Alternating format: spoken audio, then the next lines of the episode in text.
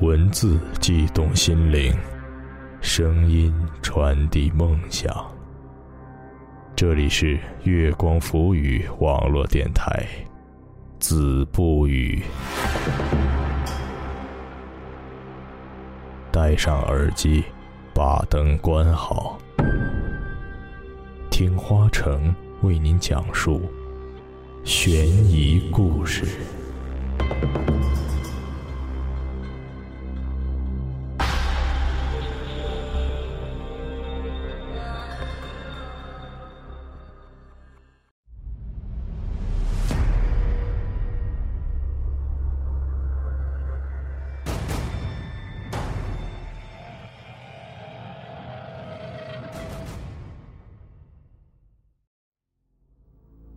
秦荣打来电话的时候，天已经黑了。因为凶杀案并没有什么太大的进展，所以社会舆论很大，很多人都在说，东都警察局就是个幌子，拿着纳税人的钱不干事儿。秦荣的调查让我很意外。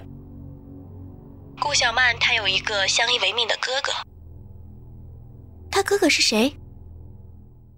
我一直以为顾小曼因为报复或者别的原因才会对李珊珊下手，或者至少是个帮凶。因为对顾小曼的好奇，所以我让秦荣帮我查了一下顾小曼的身世。没想到，她还有个哥哥。秦荣的声音有些嬉闹，电话那边，他翻动着纸张和我说。有意思的是，他哥哥你很熟悉。一种不好的感觉袭上心头。是展文轩。展文轩是展家的养子，那他就很有可能是顾小曼的哥哥。秦荣说：“对，现在的展文轩原名顾小成，十三岁时开始被展家助养。”十八岁考入了商学院，同年呢，真正的展文轩为情所困自杀了。展文轩死后，展家收养了顾小成，改名展文轩，也就是你现在看到的展文轩了。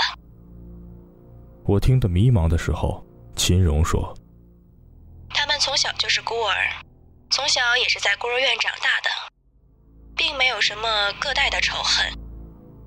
你怀疑顾小曼？”我一时竟然愣在那里，不知道说什么。我只是怀疑顾小曼有杀人嫌疑。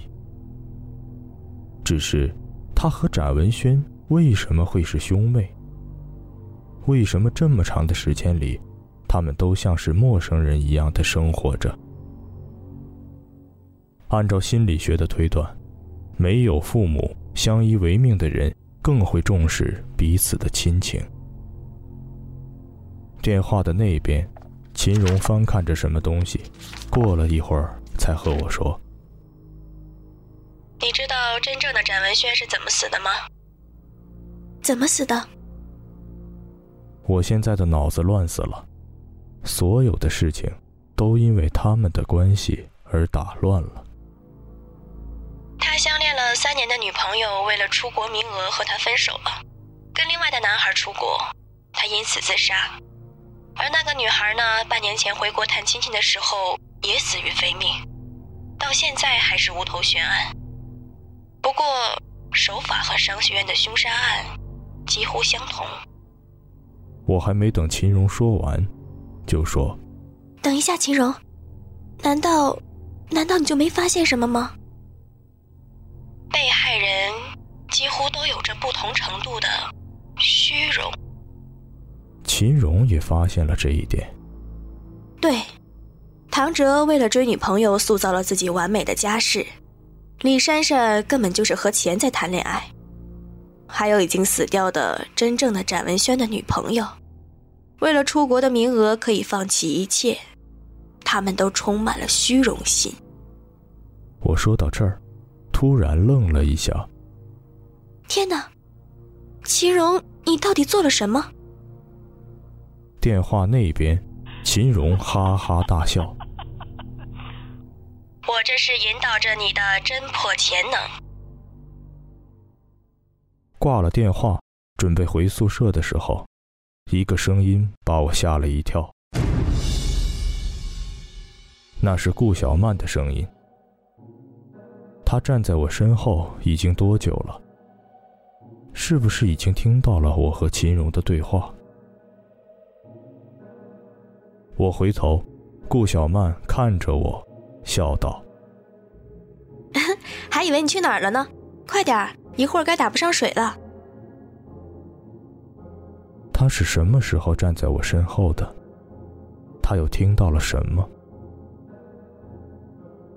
整整一个晚上，我因为顾小曼，心里有些毛毛的感觉。只是，他依旧像往常一样。并没有想象中会和我说什么。或许这一切只是我太多心了。晚上没有吃饭，冲了一杯麦片，喝下去身体都是暖的。只是我终究还是想不明白，顾小曼和展文轩为何会隐藏关系，而展文轩又和这个案子。有什么直接的关联呢？只是很多问题对我来说有时间想，可是对于某些人来说，却是没有时间在等的。睡了很久，醒过来的时候天还是黑的，四周充斥着一股消毒水的味道。灯突然亮了。高高的天花板上一片惨白，我下意识的闭上眼睛，灯又灭了。不知为什么，心里突然有了一种恐惧感。会是谁呢？我现在又在哪里呢？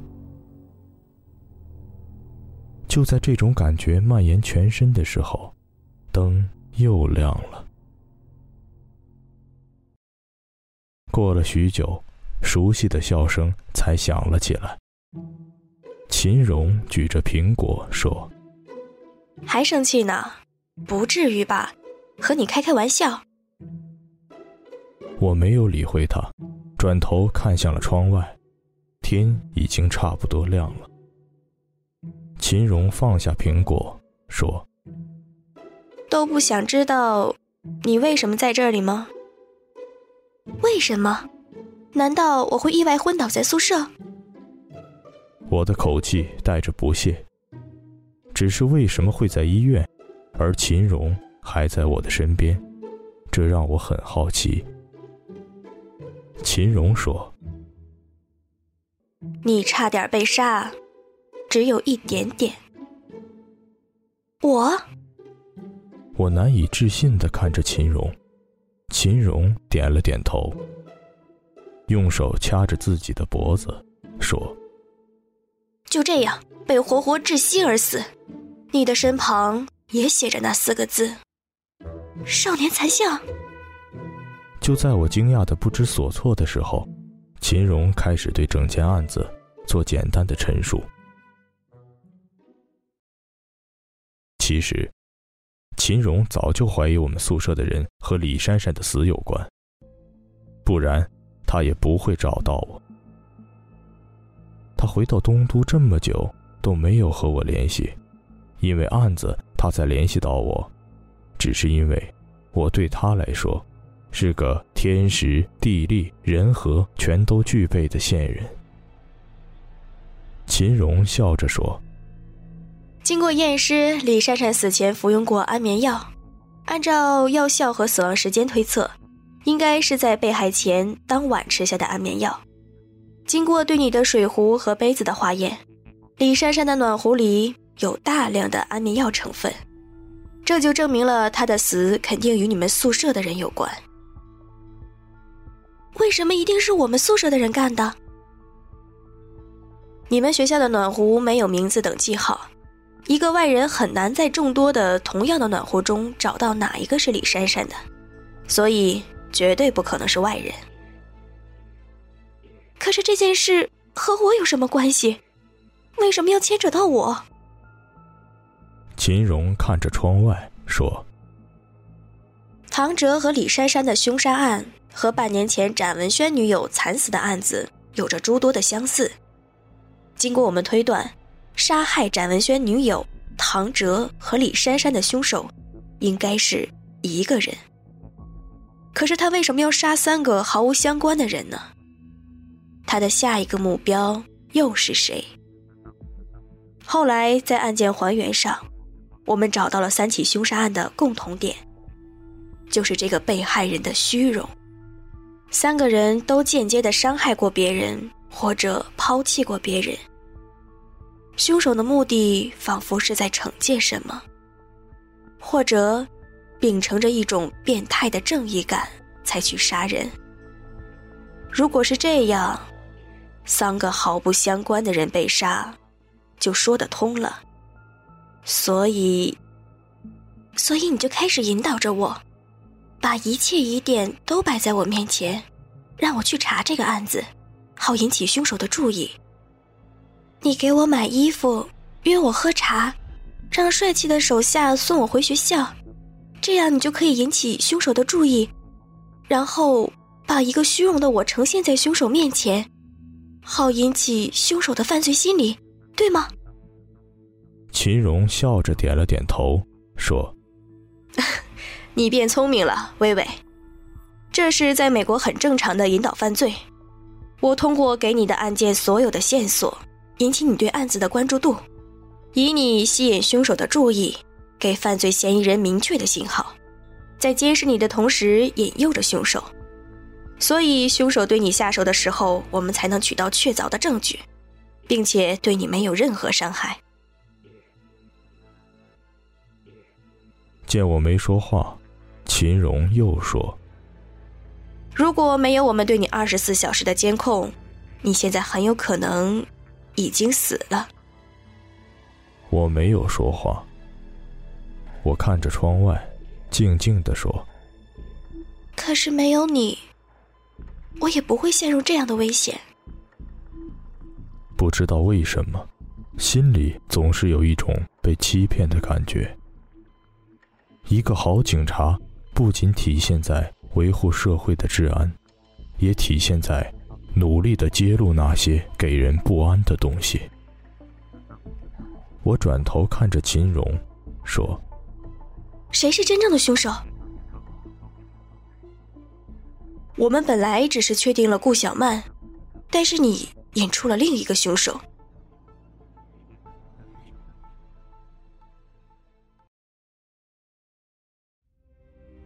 在警察局的刑讯室里，展文轩坐在椅子上，眼睛里带着些说不清的浅淡。他看着我，说：“我真没想到，你会是个警察的女儿。我也没想到，你会是这么多起凶杀案的凶手。”展文轩浅浅的一笑，像是他早就想到会是这样的结果。秦荣所说的另一个凶手，正是展文轩。我看着面前的展文轩，从查这个案子开始，我从来都没有怀疑的，只有展文轩。就连我知道展文轩并非是展家的亲生孩子之后，我也并没有怀疑过他。而那样的坚持，建立在我对他的基本的信任之上，或者说，建立在一种模糊的感情之上。展文轩看着我，笑着说：“呵呵。”季薇薇，你也喜欢我，是吗？我点了点头，并没有否决。展文轩笑了起来，哈哈哈哈！如果我不是展文轩，你就不会喜欢我。你们喜欢的只是展文轩，而不是那个没有父母、靠别人接济的顾小成。那种口气有种说不出的鄙视。然而，我也承认，如果不是展文轩的性格与魅力，还有他那完美的家世，他的确不会这么吸引女孩子的目光。见我没有说话，展文轩又说：“李珊珊也是如此，只要我愿意，不管是李珊珊还是你，都会为了我而抛弃别人。你们的内心里都有着极其虚荣的东西。”他那种犀利的语气让我无话可说，而展文轩的目光里带着浅淡，就好像这件事将会为他带来什么，都已经不重要了。看着展文轩，我说：“是因为你的生命走到了尽头，才决定要杀我们的吗？”展文轩看着我。目光里丝毫没有悔意。也许吧，我只是想，为什么，为什么这么珍惜生活的我要去死，而你们这些不懂得珍惜生活的人，却可以无耻的活着？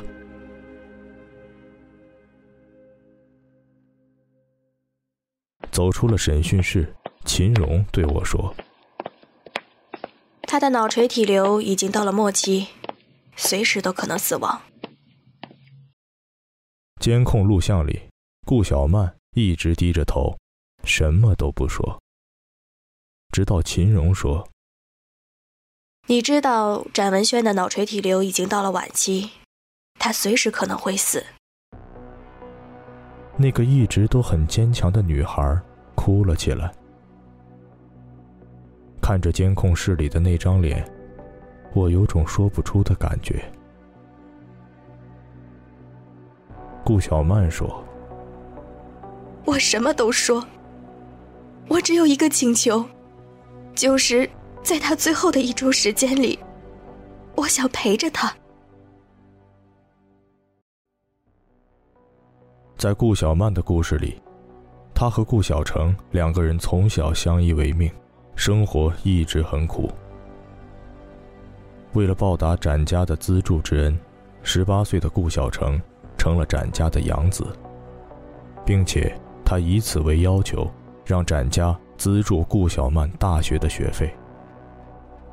而顾小成在展家过得并不快乐，展家人一直把他当做原来的展文轩来教养，让他看展文轩从小的日记。甚至是遗书。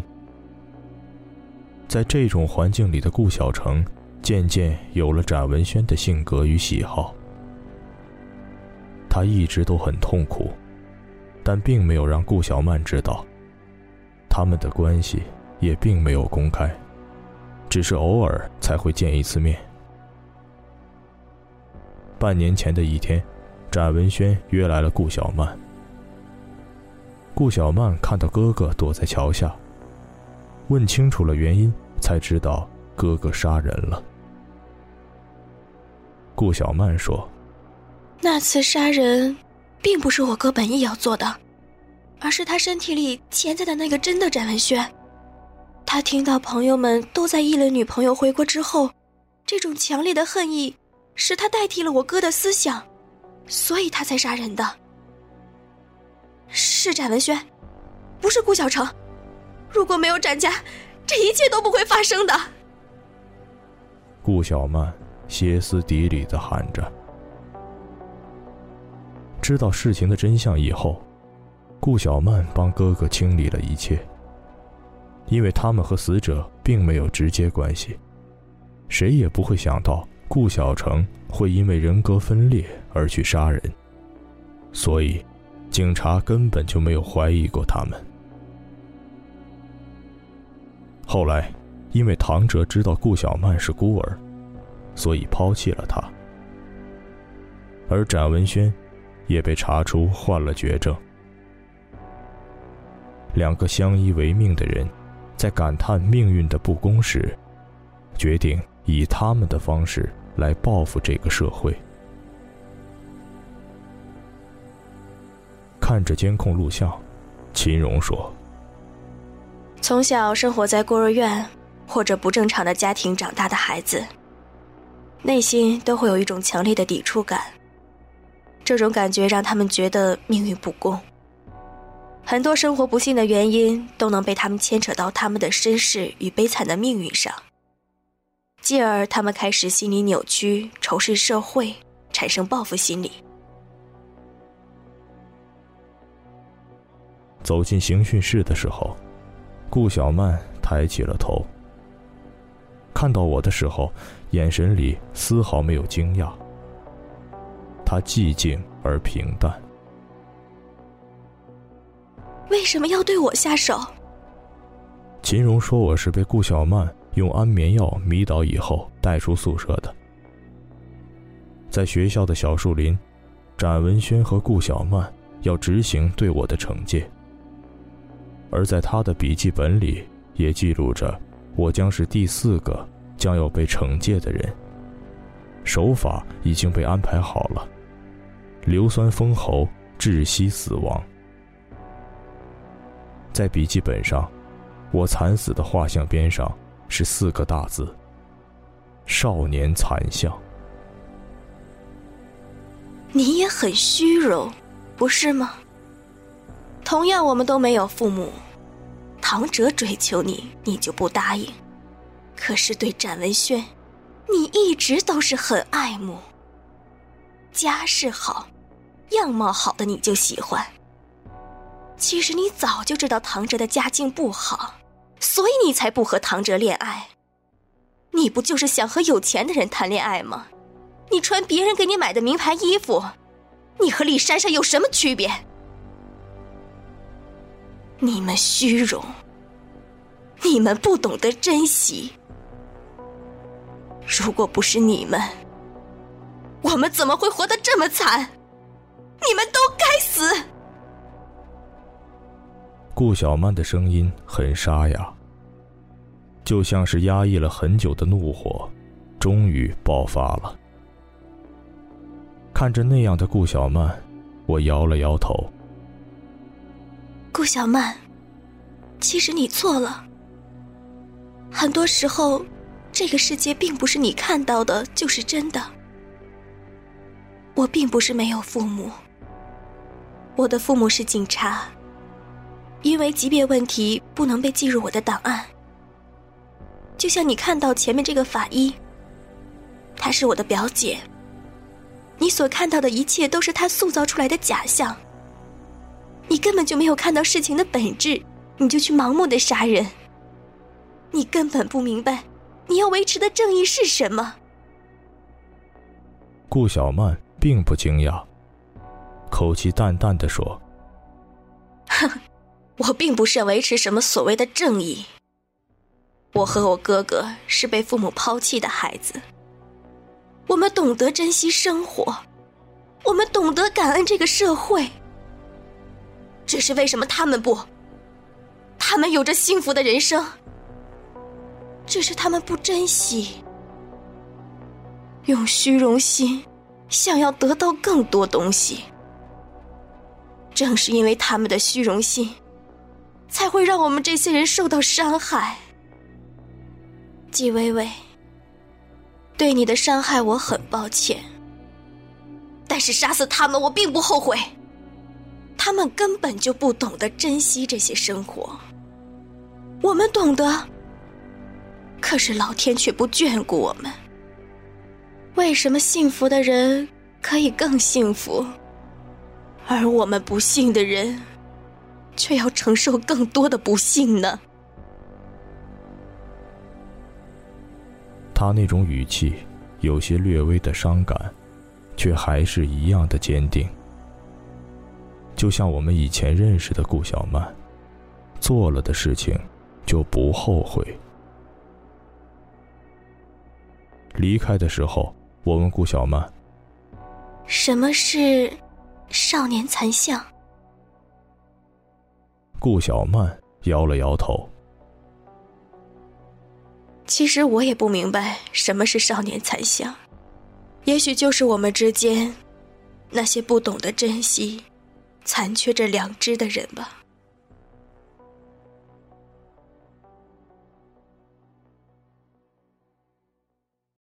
离开了刑讯室，我看着外面的天空，乌云密布，酝酿着一场暴雨。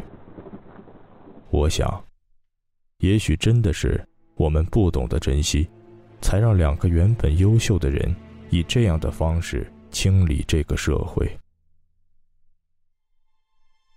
一瞬间，雨落了下来，瓢泼大雨仿佛要淹没整个世界。结案的新闻发布会之后，秦荣因为对我有愧，带我去海边度假。展文轩的案子给秦荣带来了无上的荣誉。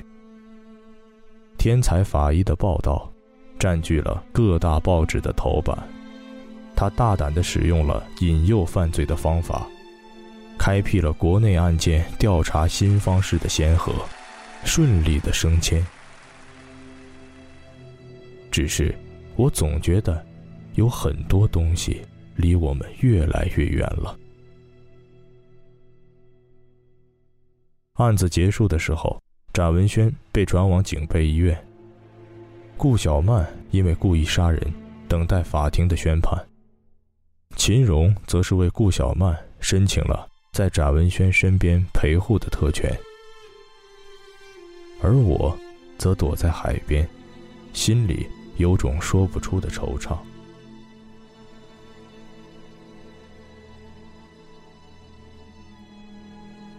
五天之后，我坐在藤椅上看着窗外。秦荣打完电话回来的时候，我已经有些倦意。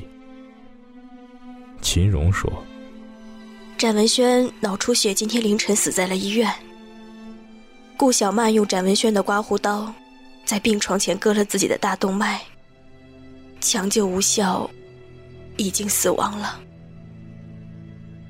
我看着面前的大海，问秦荣：“秦荣，你说，展文轩和顾小曼所说的少年残像，到底是什么呢？”秦荣坐在我身边，翻着法医鉴定的书，口气有些略微清淡的说。也许就是你们这些少年的无知吧。年少无知，看着远处的大海，我和秦荣说：“ 也许吧。可是这样的年少无知的少年，长大之后会变成什么样呢？”我想。我们和那些已经成熟的大人的追求是一样的。我们追求物质上的虚荣，而他们追求精神上的虚荣。而真正的少年残像，成长了以后又会变成什么呢？我抬头看着秦荣，秦荣也看着我。我在秦荣的眼里。看到了以后的我，而秦荣，在我的眼里看到了曾经的他。